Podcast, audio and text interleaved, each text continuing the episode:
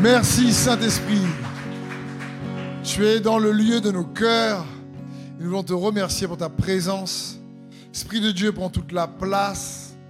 Merci de faire demeurer ton esprit de révélation, de sagesse, qui sont tes qualités, Saint-Esprit, pour nous révéler Jésus-Christ et ce qu'il a accompli.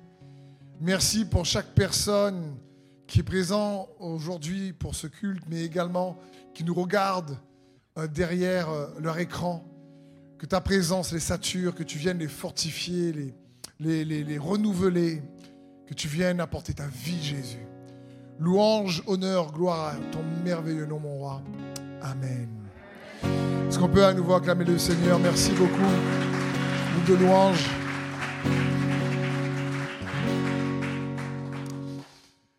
Alors le thème que j'ai à vous partager euh, ce matin s'intitule Comment surmonter l'adversité?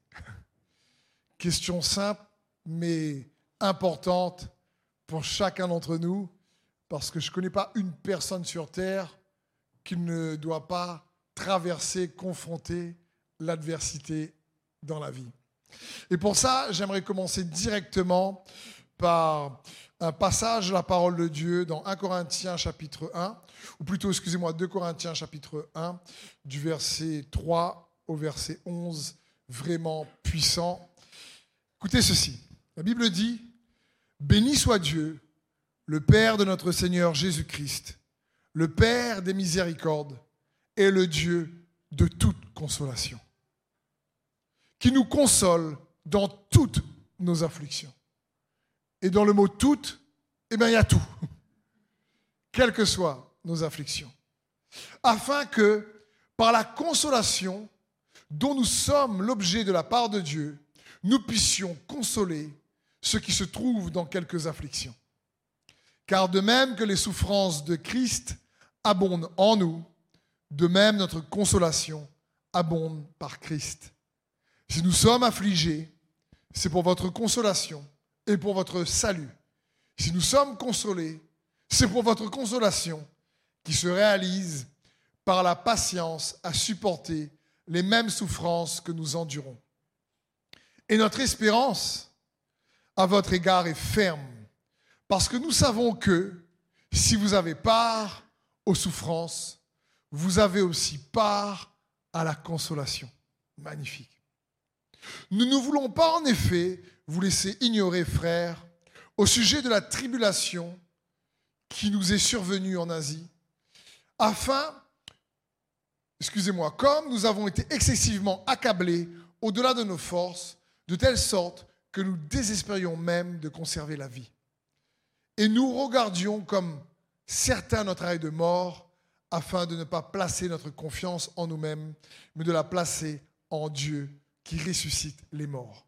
C'est lui qui nous a délivrés et qui nous délivrera d'une telle mort. Lui, de qui nous espérons qu'il nous délivrera encore.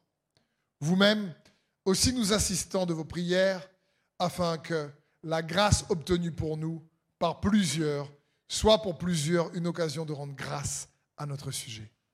Quel passage ici extraordinaire. Ce passage nous montre que Dieu cherche à consoler chaque personne, chaque enfant de Dieu, quelles que soient les afflictions que nous traversons. Dieu veut nous donner sa consolation. Et à un moment donné, l'apôtre Paul dit, nous avons tellement été oppressés, accablés, il va dire, au-delà de nos forces, que nous désespérions même de conserver la vie. Et il dit, pourtant, Dieu l'a consolé. Il dit même, il nous a délivrés. Il nous délivre et nous délivrera encore. Parce que Dieu désire nous consoler. Quels que soient les défis de la vie, quelle que soit l'adversité, quelles que soient les difficultés, quels que soient les problèmes, quelle que soit l'affliction, Dieu désire que tu puisses expérimenter dans cette affliction, dans ton épreuve, sa consolation. C'est son cœur. Mais comprenons bien, la Bible ne dit pas ici que Dieu va nous donner une explication. Dieu va nous donner une consolation. Parce que nous, souvent lorsqu'on traverse des difficultés, une adversité, la première chose qu'on cherche, c'est une explication. Mais il est le Dieu des consolations, de toute consolation, pas le Dieu de toute explication. Il n'explique pas tout. Et la Bible dit que sur terre, nous comprenons que partiellement. Et parfois, oui, même lorsque ça n'a pas de sens à nos yeux, notre premier réflexe est de chercher une explication. Mais parfois, lorsqu'on reçoit une explication, ça ne produit pas non plus une consolation. La consolation de Dieu dépasse l'explication à laquelle on s'attend. C'est une paix dans l'adversité qui surpasse toute intelligence. Et Dieu appelle chacun d'entre nous à expérimenter sa consolation. Surtout lorsque l'attente est longue. Surtout lorsque tu attends une percée depuis longtemps. Surtout lorsque tu as envie de tout lâcher. Surtout lorsque c'est compliqué. On a besoin, chacun d'entre nous, à ce moment-là, de saisir, d'expérimenter, de se rappeler qu'il est le consolateur. C'est son cœur. Quels que soient les défis, les montagnes, c'est le cœur du Seigneur pour chacun d'entre nous. Et chacun d'entre nous, on traverse des difficultés ou d'adversité, tôt ou tard dans la vie. Et, et, malheureusement, je trouve même que parfois les saisons, les saisons sans adversité sont rares. je veux dire, quand il y en a une qui se termine, il y en a une autre qui recommence. Et c'est pour ça qu'à un moment donné, l'apôtre Paul dit, mais il nous a délivrés. Et il va nous délivrer. Et il nous délivrera. Il est en train de se dire, de toute façon, euh, il va nous consoler. Et j'aimerais qu'à l'écoute de sa parole, derrière votre écran ou dans ce lieu, vous puissiez vous attendre à sa consolation. Mais pour ça, il est important pour nous de comprendre ce que signifie consolation. Dans 2 Thessaloniciens 2, 16, la Bible dit que notre Seigneur Jésus-Christ lui-même est Dieu notre Père, qui nous a aimés, qui nous a donné par sa grâce une consolation éternelle et une bonne espérance. Par sa grâce, il nous a donné une consolation éternelle. D'abord, comprenons bien, la consolation n'est pas juste un soulagement momentané. C'est pas juste ça. Je suis consolé là, c'est bon. C'est bien plus profond que ça. Il parle ici, par sa grâce, il nous a donné une consolation éternelle. Le mot consolation dans Corinthiens et Thessaloniciens ici, c'est le mot grec paraklésis. Et c'est intéressant parce que c'est composé du mot para, qui signifie auprès d'eux, à côté, le long d'eux, attaché à, ce qui a donné aussi parasite. Quand, tu dis que c'est un parasite, hein, tu sais qu'il est souvent là. Quoi. Le mot para et le mot clésis. Et le mot clésis, c'est le mot pour appel. L'appel de Dieu dans ta vie. Dieu t'appelle. Le mot appel signifie Dieu t'invite. Donc comprenons bien, ce mot consolation signifie qu'il est à tes côtés, toujours, et il t'invite à expérimenter sa force, sa paix, sa joie, sa délivrance, ses provisions, constamment. De, de toutes nos afflictions, sa consolation est capable de nous consoler de toutes nos afflictions. On l'a lu tout à l'heure. Et ce mot signifie qu'il est à tes côtés. Il est avec toi. Il est là. Il est pour toi. Comme quand Jésus disait dans Jean 14, 16, Et moi je prierai le Père, et il vous donnera un autre consolateur. Le Saint-Esprit, l'Esprit de vérité. Il vous donnera un autre consolateur.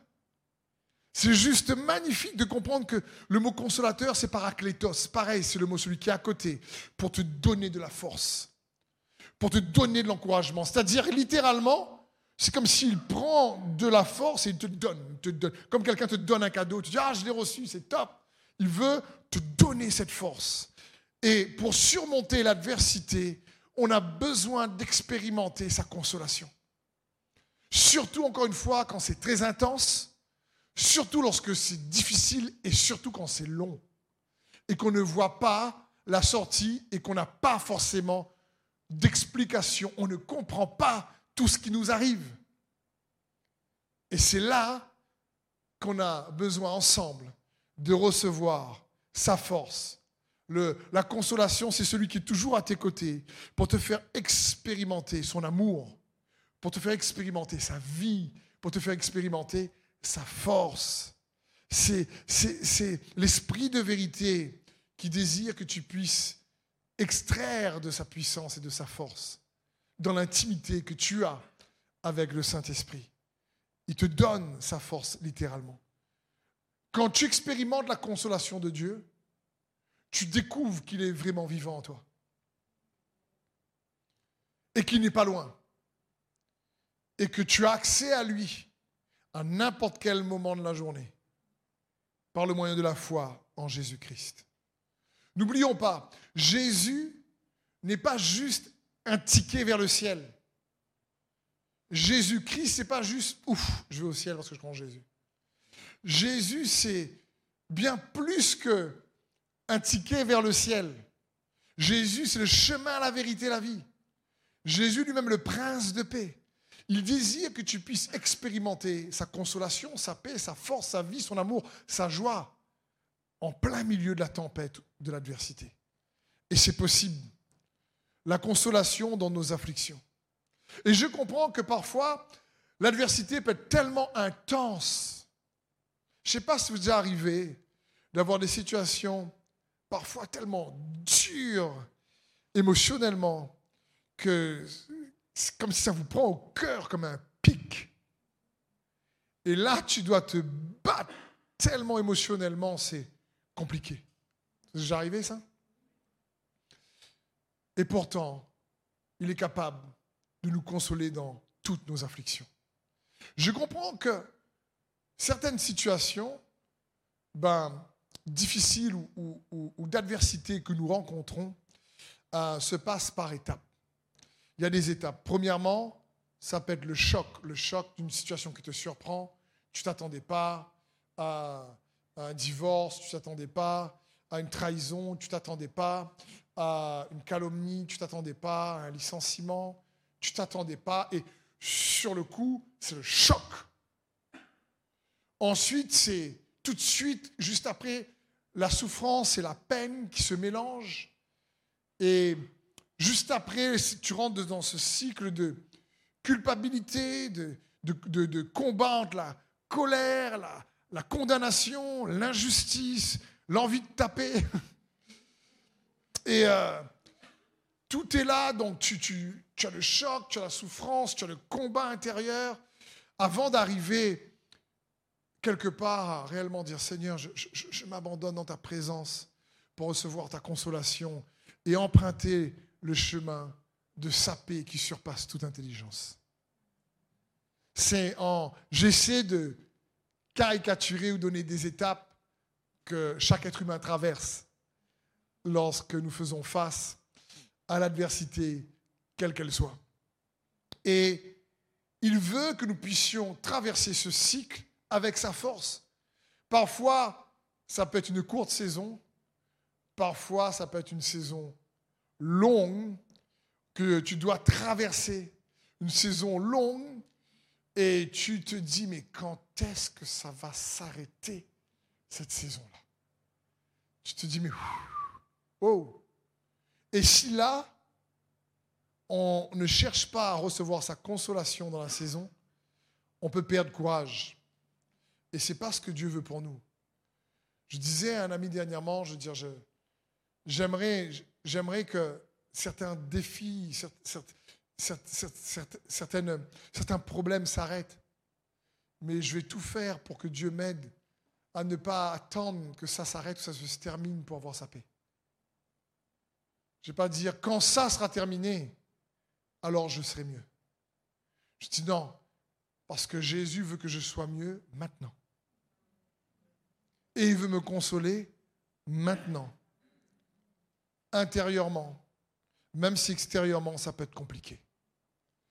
Dans le psaume 23, un des psaumes les plus connus, verset 4, la Bible dit, Quand je marche dans la vallée de l'ombre de la mort, je ne crains aucun mal, car tu es avec moi. Ta houlette et ton bâton me rassurent. tu dresses devant moi une table en face de mes adversaires.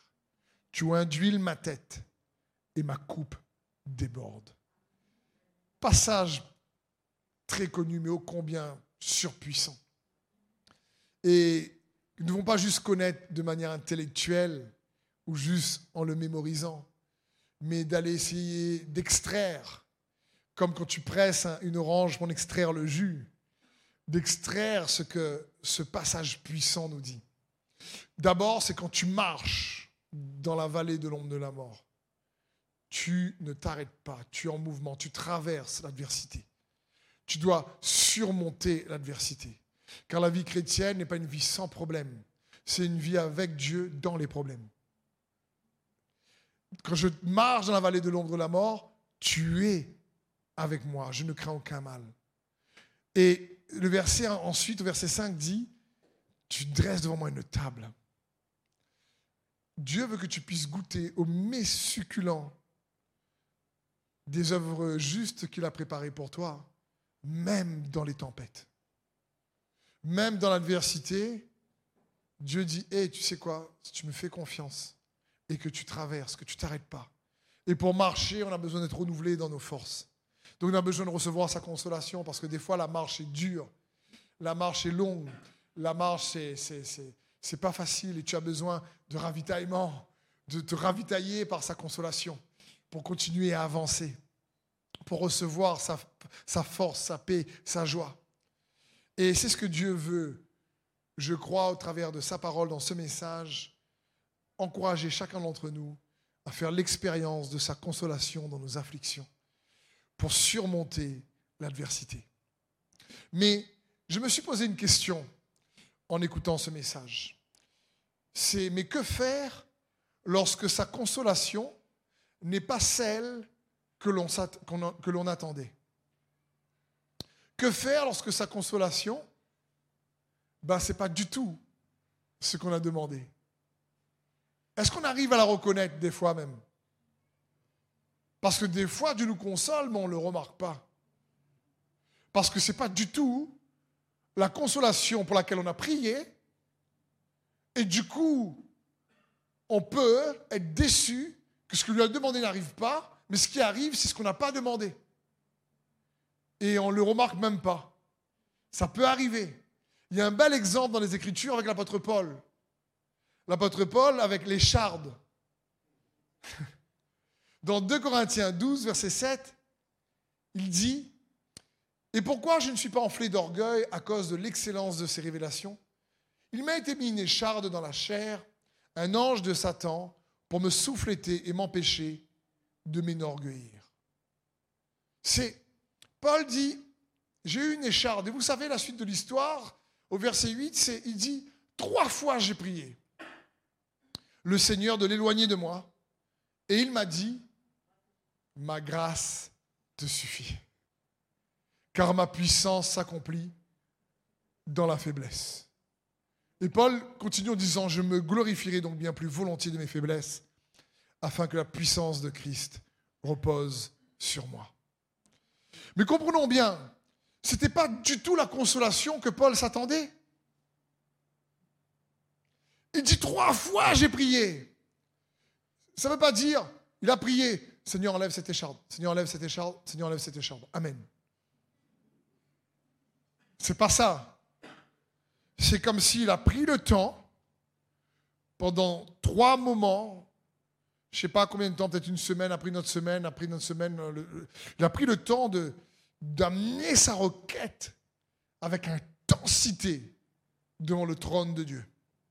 Par trois fois, il s'est dit, je vais demander à, Dieu d'enlever ça. Il est marre de cette écharde. Jérémie a prêché un magnifique message sur l'écharde. Vous pouvez aller voir sur YouTube de l'Église. Et euh, Là, ici, il dit, mais enlève cette écharde. Et Dieu lui dit, mais ma grâce te suffit.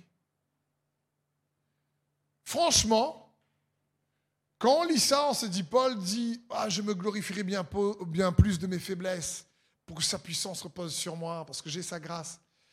Mais je crois que ça nous arrive souvent, nous frères et sœurs, dans l'adversité, que Dieu nous répond avec grâce, mais on ne remarque pas. Parce que ça ne correspond pas à une réponse à laquelle on s'attendait. Échange le mot écharde par le mot adversité. Échange le mot écharde par le mot difficulté. Et parfois, Dieu, dans la difficulté ou l'adversité, va nous répondre et nous dire, mais ma grâce te suffit. Et parfois dire, oui Seigneur, Amen, mais je peux faire quelque chose quand même. là, parce que là, quand même, il euh, faut trouver un travail. Là, quand même, euh, il y a une facture à payer. Là, quand même, euh, ta grâce, ta grâce, c'est bien gentil. Mais, mais, Paul aurait même pu se dire ça, ma grâce suffit. Mais ce n'est pas trop ce que je t'ai demandé. Je t'ai demandé, enlève l'écharde.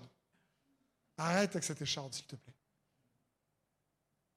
Et donc, quand tu enlèves le mot écharde, quand tu le remplaces plutôt par difficulté ou problème, comprends bien que Dieu va souvent utiliser l'adversité pour t'enseigner quelque chose qu'aucune classe de cours ne peut t'enseigner à son sujet. L'adversité vient t'apprendre souvent une leçon vitale sur toi-même et sur la vie, sur Dieu lui-même, que tu ne peux pas apprendre autrement. Paul ne pouvait pas apprendre autrement que Dieu était pleinement un Dieu de grâce, sans juste l'écharde et la difficulté qu'il a traversée.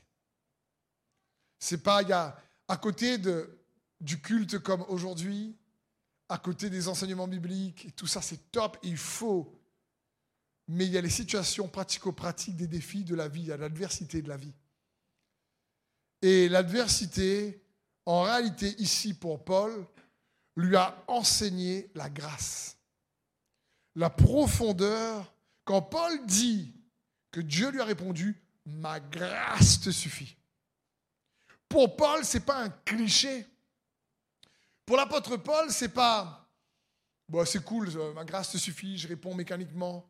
C'est que le gars, il mesure que, ok, je n'ai pas la réponse que je souhaitais, mais en fin de compte, ce que Dieu m'a dit là, c'est mieux que ce que je souhaitais.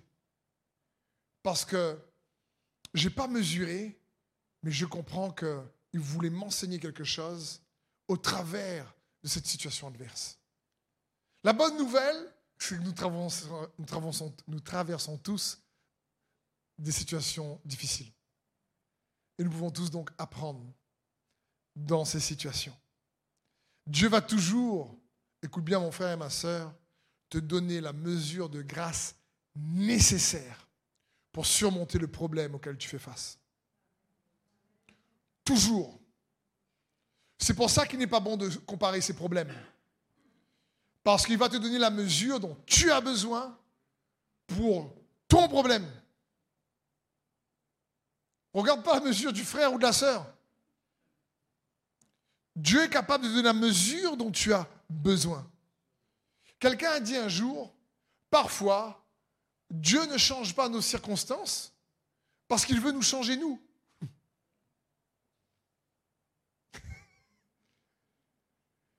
Et c'est important ici, Paul est en train de dire, OK, il savait qu'il était écouté de Dieu. Paul était un homme puissant, en signe miracle prodige, un apôtre du Christ extraordinaire. Et il a prié trois fois, après il a dit, c'est bon, laisse tomber. Quoi. Ok, j'ai compris. J'ai prié trois fois, il a prié avec intensité, il s'est dit non, c'est bon. J'ai compris, Dieu m'a dit, ma grâce te suffit. Je n'ai pas encore mesuré tout, mais je pense que je vais le mesurer dans le temps. Ça signifie que c'est la meilleure réponse pour ma situation. Je ne comprends pas tout. Comme je vous disais, la consolation de Dieu n'est pas forcément une explication. Mais sa consolation est bien réelle pour nous transférer sa force, sa paix, sa joie et son amour. Mais en méditant là-dessus, je me suis posé une autre question. Comment l'apôtre Paul ne s'est pas donc laissé piéger par la déception d'une réponse inattendue? Comment il a fait pour recevoir la consolation de sa grâce comme si c'était normal? Parce qu'on peut tous se laisser piéger par une réponse inattendue, parce qu'on ne s'attendait pas à ce qu'ils nous disent, écoute, c'est comme ça. C'est comme ça. Et comment Paul a fait? Et on va s'inspirer de la parole de Dieu de l'apôtre Paul qui nous encourage dans les Écritures à l'imiter comme il imitait le Christ. Premièrement, Paul savait que ses pas étaient sûrs entre les mains de Dieu. Ses pas étaient réellement entre les mains de Dieu. Paul savait que sa vie était entre les mains de Dieu. La Bible dit que Dieu garde les sentiers du juste. Les pas du juste sont entre ses mains. Paul savait que quoi qu'il se passe, écoutez bien ceci, Dieu est celui qui va donner de la cohésion entre tes difficultés, ton identité, ta destinée et l'éternité. Je répète, Dieu est le seul qui sera capable de donner de la cohésion entre l'adversité que tu traverses en ce moment, ton identité, qui tu es, et tu découvres qui tu es de plus en plus en ce moment en Christ, ta destinée, ce que tu appelles à faire, et l'éternité auprès de lui, et la place que tu dois occuper auprès de lui dans l'éternité. Il n'y a que Dieu, nous, ne connaît pas. C'est pour ça que les explications sont partielles. Mais lui sait donner de la cohésion dans tout ça. Un autre verset, pour cela, c'est Nous savons que toute chose concourt au bien de ceux qui aiment Dieu, de ceux qui marchent dans son plan parfait. Autrement dit, par rapport à ce verset, c'est Nous savons que Dieu est celui qui va donner de la cohésion entre l'adversité que tu traverses, qui tu découvres euh, euh, le, fait que tu découvres qui tu es dans ce moment, par sa grâce, ce que tu es appelé à faire, ta destinée et l'éternité. Adversité, identité, destinée, éternité, toute chose concourt pour le bien de ceux qui aiment Dieu et de ceux qui marchent selon son plan parfait. Mais lorsqu'on continue à méditer sur le psaume 23 de tout à l'heure, il y a un enseignement que je suis sûr que Paul aussi a puisé dans ce psaume. On a vu tout d'abord que la Bible dit au verset 4, Quand je marche, je traverse la vallée de l'ombre de la mort, je ne crains aucun mal, car tu es avec moi. Rester entre les mains de Dieu, c'est faire de ta relation avec Jésus ta priorité. Rester entre les mains de Dieu, c'est de faire de ta relation personnelle par la foi avec Jésus ta priorité dans l'adversité. Et ne pas laisser l'adversité venir te séparer de ta relation avec Jésus dans l'adversité. C'est pour ça qu'il ne nous faut pas donc laisser les circonstances nous empêcher d'aller chercher sa consolation. C'est pour ça qu'il ne faut pas laisser nos afflictions nous priver de sa consolation. Et j'aimerais te dire ceci, mon frère, ma soeur, comprends bien ceci. Ce n'est ni un titre, pasteur, prophète, évangéliste, apôtre, ce que tu veux, ni l'expérience, ni même le temps, 15 années de conversion, 50 années de conversion, qui rend ta connexion avec Dieu forte. C'est ton cœur. Tout simplement. Ce n'est pas ton titre c'est pas ton appel. C'est pas j'ai une grande connexion parce que j'ai un grand appel. L'appel est un don. Ce qui te garde entre les mains de Dieu. Ce qui te permet de recevoir pleinement sa consolation dans les afflictions. C'est lorsque tu sais que tu es entre ses mains et que tu fais tout pour faire de ta relation avec Jésus ta priorité pour expérimenter sa consolation dans l'affliction. Et que tu sais que cette intimité, cette proximité ne dépend pas d'un titre, ne dépend pas d'une fonction, ne dépend pas d'un compte en banque, ne dépend pas d'un rang social, que cette intimité ne dépend pas de tes années d'expérience de vie chrétienne, cette intimité ne dépend pas que tu sois une femme ou un homme, cette intimité ne dépend pas que tu aies 40 ans, 50 ans, 80 ans, 20 ans, 15 ans. Cette intimité de relation avec Jésus dépend de la qualité de ton cœur pour lui. Tout simplement. Moi, je dis aussi Amen. Ça ne dépend pas de l'église dans laquelle tu es.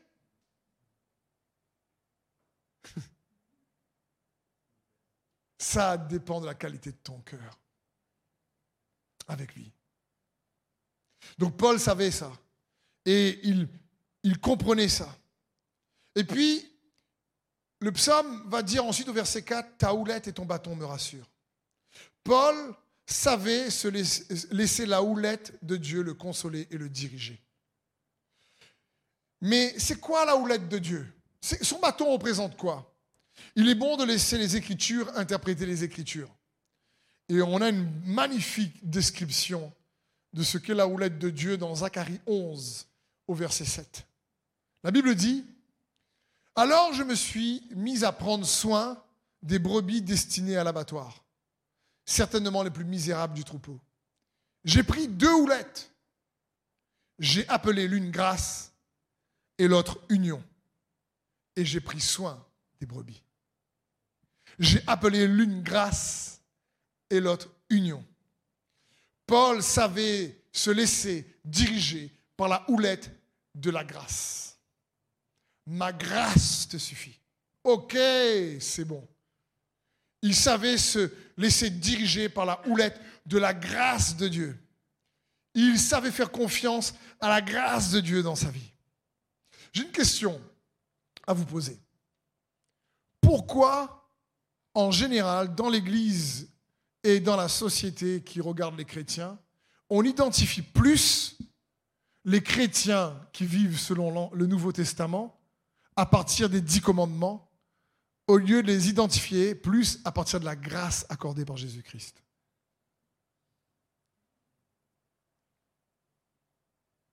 En général, on associe la vie chrétienne aux dix commandements. Alors que les dix commandements font partie de l'ancienne alliance.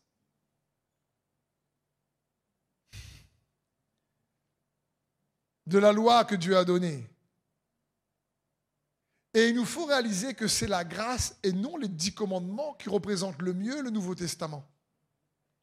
La Bible dit dans Romains 10, 4, car Christ est la fin de la loi, pour tous ceux qui croient reçoivent la justice. Parce que la nouvelle alliance, c'est tout à propos de Jésus-Christ, de ce qu'il a accompli. C'est à propos de l'amour que Dieu nous a manifesté en offrant son Fils comme un sacrifice vivant sur la croix pour nous.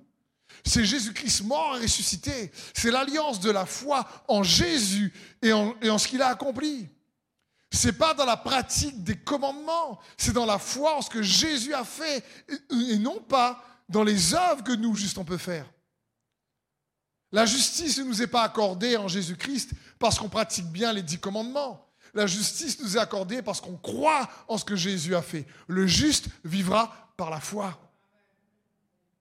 Donc il n'est pas bon, même, c'est même erroné d'identifier plus la vie chrétienne à partir des dix commandements qu'au lieu d'identifier la vie chrétienne à partir de la grâce de Jésus. Parce que la Bible est claire également dans Jean chapitre 1 verset 17. La Bible dit, la loi a été donnée par Moïse. Les dix commandements, ça parle. Mais la grâce et la vérité, d'abord la grâce, et mais la grâce et la vérité sont venues au travers de Jésus-Christ. Donc il n'est pas cohérent d'identifier plus la vie chrétienne à partir des dix commandements. Et c'est important de voir que souvent les gens connaissent plus les dix commandements que la grâce de Dieu. Et pour, avoir sa consolation dans tes afflictions, eh bien, il ne s'agit pas d'essayer par nos propres efforts de recevoir sa grâce à cause de notre propre justice, mais d'apprendre à recevoir sa consolation par grâce, comme on a lu tout à l'heure dans Thessaloniciens. Et de réaliser que, hé, la grâce et la vérité sont venues au travers de Jésus-Christ. Aujourd'hui, quelqu'un me dit, oui, mais moi, je ne pratique pas la loi.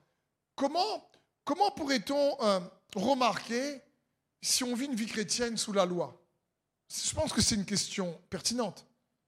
C'est lorsque quelqu'un essaie toujours de recevoir plus de grâce en se basant sur ses mérites et ses propres efforts et sa propre justice et sa propre bonté. À partir de ce moment, il va essayer, sans s'en rendre compte, d'acheter la consolation de Dieu par ses propres efforts. Et à ce moment-là, il se met sous la loi. Seigneur, j'ai beaucoup prié pour avoir cette consolation. Pourquoi tu ne me donnes pas?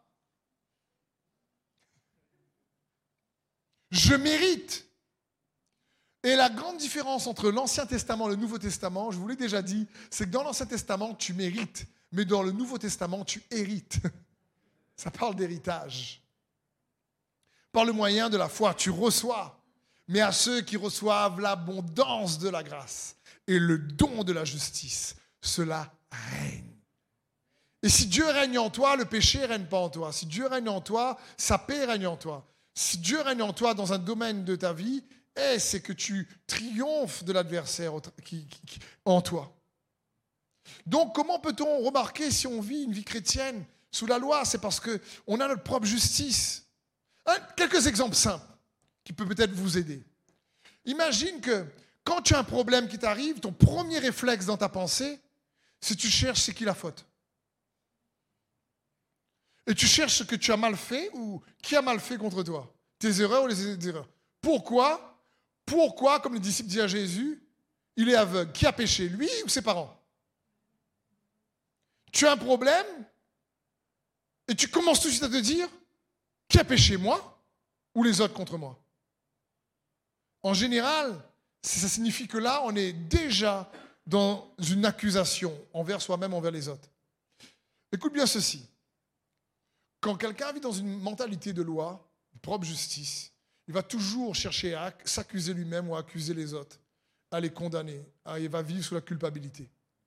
Et l'accusation va orienter toujours ton focus, le focus de ta pensée, sur tes efforts, sur tes erreurs, ou sur les efforts des autres, ou sur leurs erreurs, et te priver de façon de la grâce de Dieu. C'est ça le problème. La consolation, c'est par grâce. Tu reçois par la foi.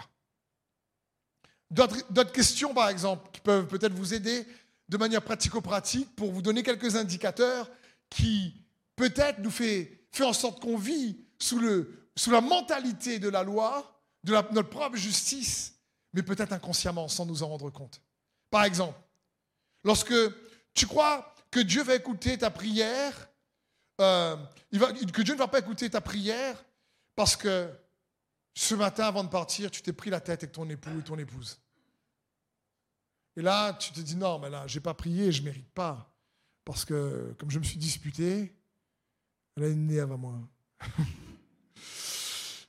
Donc, euh, ça ne va pas marcher. Et là, tout de suite, on se dit, non, non, je vais me repentir et tout ça. Au départ, l'attitude est bonne, mais vous allez voir où je vais en venir. Ou tu te dis, euh, écoute, là, je vais au travail, j'aurais aimé que ça se passe bien, mais sur la route, je n'ai pas réussi à garder mon contrôle. De là, il y a quelqu'un qui m'a tellement énervé. Tu vois, ce matin, avant de, avant de quitter la maison, je me sentais juste. Puis sur la route, quelqu'un m'a énervé, je me sens plus juste. Un coup, je me sens juste le matin, et puis le midi, je suis moins juste. Et le soir, je suis plus trop juste non plus. Mais avant de dormir, ah, j'ai demandé pardon, je me ressens juste. Et on est dedans des conceptions de pensée où on s'auto-accuse constamment, juste pas juste, on s'auto-condamne ou les autres, et on ne comprend pas que ça, cette manière de fonctionner, peut, sans nous en rendre compte, venir voler la puissance de la consolation de sa grâce dans nos vies. Parce que ce n'est pas par rapport à tes efforts, je vais te donner un autre exemple dans un instant. C'est comme si quelqu'un dit franchement, franchement, je suis chrétien, mais j'ai prié, mais je ne sais pas si tu m'as écouté parce que ça fait un peu de jours, j'ai pas lu la Bible, quoi. Comme ça fait un bon moment que j'ai pas lu la Bible, là, je me sens coupable.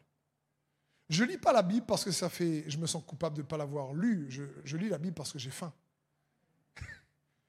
C'est pas pareil. Faim de nourrir mon âme. Et comprenons bien ceci. Comment tu réponds à ces accusations va révéler ce que tu crois vraiment. Est-ce que tu crois que tu es capable de croire en l'œuvre de Jésus ou ton œuvre? C'est comme si quelqu'un disait, quand on vit par les mérites, dit Seigneur, regarde comment je me suis bien comporté, ça mérite que tu sois bon avec moi. On, euh, comprenez? Ça ne veut pas dire qu'il faut mal se comporter. Mais inconsciemment, on dit Seigneur, bénis-moi selon ma propre bonté au lieu de dire Seigneur, bénis-moi selon ta bonté. C'est pas pareil. C'est pas pareil du tout. Et la manière avec laquelle on va réagir va faire la différence. Je prends un exemple. Imaginons qu'un mari euh, va au travail le matin et il doit faire une présentation dans son entreprise. Il a tout préparé, il est bien, il est en forme. Et juste avant de partir, il y a une tension avec son épouse qui s'est transformée en grosse dispute. Et là, il est sur le trajet, sur la route, et euh, il arrive au travail agacé, énervé. Il dit Seigneur, franchement, elle m'énerve, tout ça. J'ai prié, mais là, je suis pas en paix à cause d'elle, tout ça, franchement. Il arrive dans son travail, il fait son truc, mais il est un peu tiraillé et ça part, ça marche pas, sa présentation est nulle. Et là, le midi, il rentre, appelle sa femme, ouais, c'est à cause de toi que j'ai raté mon interview. C'est à cause de toi que ma présentation était nulle. Et là, il est dans ce système de propre justice et il se prive de la consolation de la grâce. Imaginons ce même mari qui comprend ce qu'on a lu tout à l'heure. Mais, ceux qui croient en Jésus-Christ reçoivent la justice de l'œuvre que Christ accomplit à la croix. Pareil, il se lève le matin, il a préparé sa présentation, une dispute éclate avec sa femme, il est en voiture, et il pense à son travail, il est énervé, agacé, et puis il dit Seigneur, je te demande pardon. Je, suis mal comporté avec ma femme, j'avoue. Je ne mérite pas que tu puisses effectivement m'aider dans cette présentation. Mais je ne te prie pas par rapport à ce que je mérite ou je ne mérite pas. J'ai la foi en Jésus-Christ et je te prie par rapport à ce que Jésus mérite. Seigneur, accorde-moi ta grâce parce que je crois en Jésus. Pas en ce que moi je mérite, mais en ce que Jésus mérite. Et aide-moi, donne-moi ta sagesse dans cette présentation. Il n'est plus dans l'accusation ou dans la condamnation il va tout de suite ramener l'œuvre de la croix dans sa situation pour s'approprier ce que Jésus a fait par la foi. C'est pas pareil. Et ça, chacun d'entre nous, on peut le faire tous les jours. On ne dispute pas tous les jours. J'espère. Mais c'est possible. Pourquoi? Parce que par la grâce de Dieu, c'est la croix de Jésus qui te qualifie. C'est pas tes efforts ni mes efforts. C'est la croix de Jésus qui te qualifie pour sa grâce. Le focus est sur l'œuvre du Christ et non pas tes œuvres. Le focus est sur les efforts de Jésus et non pas tes efforts. Le focus est sur le sacrifice de Jésus et non pas tes sacrifices. Le focus est sur tout, le prix que Jésus a payé et non pas toi le prix que tu as payé. C'est, c'est pas pareil. Donc Paul savait laisser la houlette de la grâce le diriger. Et j'aimerais t'inviter à laisser dans ta vie, en tant qu'enfant de Dieu, chrétien du Nouveau Testament, laisser la houlette de sa grâce te conduire. La bonne nouvelle de la grâce de Dieu, il est écrit dans les évangiles. Ce n'est pas la bonne nouvelle des dix commandements. Ça, c'est l'ancien. Et il l'a prouvé. Dieu a tant aimé le monde qu'il a donné son Fils nous dit la parole. Et le dernier point, Paul était sécurisé dans l'amour que Dieu avait pour lui. Et si je pensais à ça cette semaine en priant, je me suis dit, les enfants de Dieu que nous sommes, on a besoin d'être plus sécurisés dans l'amour que Dieu a pour nous. Pour construire une relation forte, il nous faut être sécure, comme on dit, assurés dans l'amour que Dieu nous porte. C'est comme dans un couple. Ça va être compliqué pour un couple de construire une relation solide entre eux s'ils ne sont pas assurés de s'aimer sincèrement, authentiquement et dans la confiance. Ça va être compliqué. Dès qu'il y aura une dispute ou un truc louche, ou là, ça va partir en saucisson. Ça, ça, ça va être compliqué. Et c'est pareil pour nous dans notre relation avec Dieu.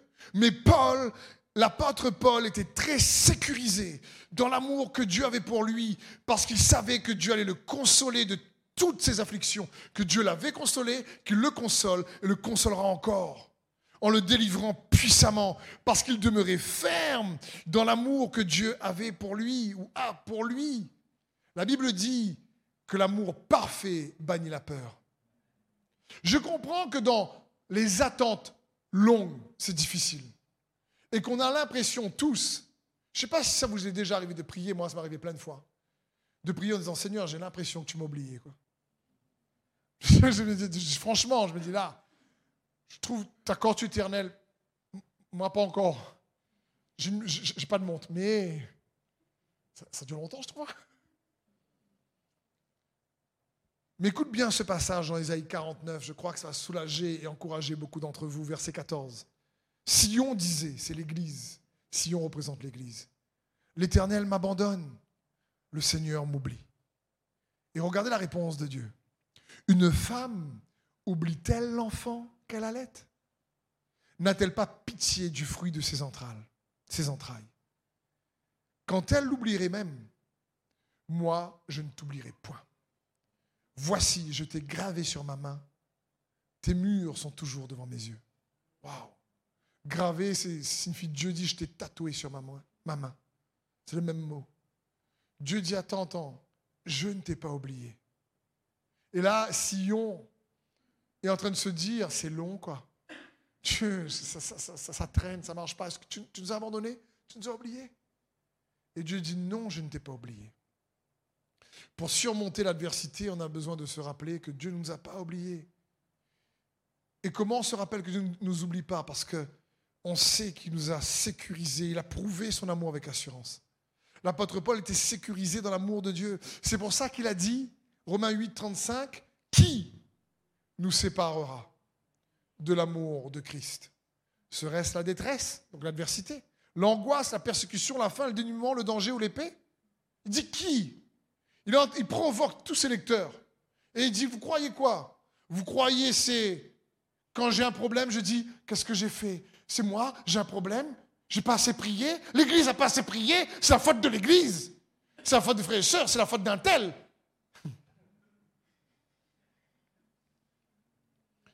Paul n'est pas dans cette mentalité-là, en train d'essayer d'accuser les autres pour se justifier d'accuser les autres pour s'excuser.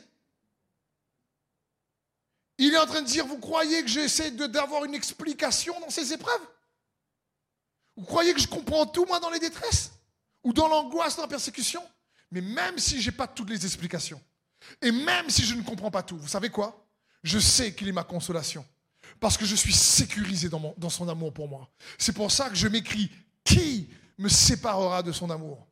La détresse, l'angoisse, la persécution, la faim, la calomnie. Qui? Le danger, l'épée. Qui? Peu importe. Et c'est bon pour nous de se rappeler ça aussi. On ne peut pas, mon frère et ma soeur, se sécuriser dans l'amour que Dieu a pour nous avec nos propres efforts, mais uniquement par la foi en Jésus, ce qu'il a accompli. Tout simplement. En faisant confiance à sa bonté. Surtout quand tu ne fais pas ce qu'il faut. Tu t'es mal comporté sur la route, ça, tu reviens vers lui. Et tu dis, Seigneur, je sais, moi, je ne mérite pas. Mais je sais que Jésus, toi, tu mérites. Seigneur, je sais que moi, je ne fais pas ce qu'il faut, mais Jésus a fait ce qu'il faut. 1 Jean 4, 10 nous dit, et cet amour consiste non point en ce que nous avons aimé Dieu, mais qui nous a aimés et a envoyé son Fils comme victime expiatoire pour nos péchés. Victime expiatoire pour nos péchés. Voilà, c'est quoi l'amour? C'est pas là ici, c'est pas aime ton prochain comme toi-même, etc. C'est l'amour consiste en quoi? L'amour consiste en ce qu'il nous a aimés. Le premier. C'est ça l'amour. Et non seulement qu'il nous a aimés le premier, mais qu'il a envoyé son Fils comme victime expiatoire. Et c'est le sacrifice de Jésus. Il a versé son sang. Et il y a la puissance dans le sang de l'agneau. Ça me fait penser dans Exode 12, verset 13, lorsque euh, l'ange de la mort passe, mais qu'il voit le sang sur les linteaux. La Bible dit ici au verset 13, mais quand je verrai le sang, Dieu dit quand je verrai le sang. Tu sais, quand, quand tu t'appropries par la foi l'œuvre de Jésus-Christ et ce qu'il a accompli, alors Dieu voit le sang. Il ne voit pas tes défauts, il ne voit pas tes erreurs, il voit le sang. C'est comme cette image dans l'Ancien Testament euh, où le sacrificateur entrait une fois par an pour mettre le sang de, de l'animal sacrifié au-dessus du propitiatoire, du tabernacle. Alors qu'à l'intérieur, il y avait les tables de la loi, il y avait le bâton d'Aaron et il y avait également euh, la manne. La manne représente la rébellion des hommes contre la provision de Dieu. Le bâton d'Aaron, la rébellion des hommes contre l'autorité de Dieu. Et euh, ensuite, il y avait donc les tables de la loi représentent donc la rébellion de l'homme contre la justice de Dieu de l'époque. C'est que la rébellion. Mais Dieu dit, tu sais quoi? Quand vous sacrifiez un animal, je vois plus la rébellion, je vois le sang. Quand vous vous retournez vers Jésus, je ne vois pas vos erreurs, je vois le sang.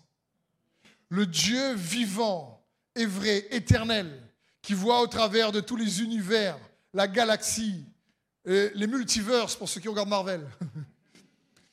Je veux dire, choisis de ne pas voir au travers du sang de Jésus lorsque tu gardes la foi en Jésus, même si tu as commis une faute, parce que tu sais t'approprier la grâce de Jésus-Christ. Non pas pour en abuser et cacher tes œuvres mauvaises, parce que la Bible dit, le péché ne domine plus sur vous, parce que vous n'êtes plus sous la loi, mais sous la grâce, sous la bonté de Dieu. Et cette bonté, cette grâce-là qui te console, c'est elle qui te transforme, parce que c'est la bonté de Dieu qui nous pousse à la repentance. Et pendant que je priais pour ce message, je me dis, Seigneur, je crois réellement que dans l'Église, que l'Église traverse aujourd'hui, beaucoup ont besoin d'entendre le message de grâce, de bonté, d'amour de Jésus. Il faut arrêter avec la condamnation, les accusations. C'est pas ce que Dieu veut. Beaucoup sont blessés à cause de ça. Et quand tu dis non, j'ai foi en Jésus-Christ, t'imagines, il ne te voit même pas au travers de ton passé. Le sang bloque sa vue. Le sang de Jésus, c'est. Tu sais pourquoi? Parce que Jésus, c'est le sacrifice parfait qui plaît à Dieu. Et la Bible dit c'est son c'est son sacrifice qui nous rend parfaits. Ce n'est pas nos efforts. Et ça, ça ne se comprend pas, ça se croit. La puissance du sacrifice de Jésus-Christ. Et garder la foi en ce que Jésus a fait, ce qu'il a accompli. Savez, ouvrir la mer rouge ne l'impressionne pas. Guérir les malades, ressusciter les morts n'impressionne pas Dieu. Mais celui ou celle qui garde la foi dans l'adversité, en la grâce de Jésus, parce qu'il fixe les yeux de son cœur sur Jésus, le Christ, et ce qu'il a accompli, celui-là plaît à Dieu et impressionne Dieu. C'est son cœur pour chacun d'entre nous. Je terminerai sur cette histoire qu'il est bon de se rappeler dans Luc 15, que je ne vais pas lire, mais l'histoire du fils prodigue. Vous savez ce qui s'est passé pour la plupart d'entre vous. Le fils prodigue a dilapidé les biens de son père. Il a vécu une vie mauvaise, remplie de péchés, et il se retrouve à manger avec les cochons. Il a faim, et il se dit en lui-même, je retournerai à la maison de mon père parce que ses serviteurs ont à manger. Et je suis impressionné de voir que il n'est pas revenu vers la maison de son père parce qu'il aimait son père. Il n'est pas revenu vers la maison de son père parce qu'il s'est dit, franchement, je vais me repentir, j'ai vraiment mal fait. Sa repentance était poussée par ses propres intérêts, son propre ego, son propre agenda, ses propres besoins. Il avait faim. Ses intentions de cœur n'étaient pas pures. Mais quand il vient voir son père, son père n'accuse même pas ses intentions. Et au lieu que son père réponde à ses besoins, il a découvert quelque chose qu'il n'avait jamais découvert auparavant c'est le cœur de son père. Il ne connaissait pas le cœur de son père. Oui, ici Patrick, le groupe, vous pouvez venir. Il a découvert le cœur de son père qu'il ne connaissait pas. Et quand Dieu dit à l'apôtre Paul, ma grâce te suffit. C'était une invitation pour Paul à découvrir son cœur dans l'adversité. Et quelle que soit l'adversité que tu traverses, le paraclésis, celui qui est à côté de toi et qui t'invite à expérimenter sa paix, sa joie, sa force, sa consolation dans ta vie. Peut-être que la réponse ne, correspondra pas à ce que toi tu souhaitais. En réalité, tu vas découvrir bien plus que tu le pensais.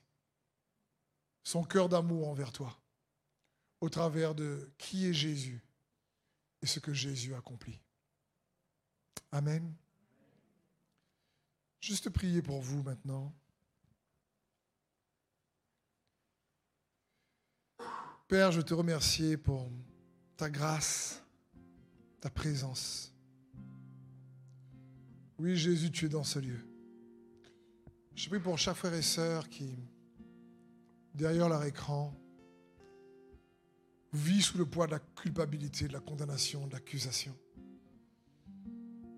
qui euh, essaie de justifier ou de trouver des explications aux situations de leur vie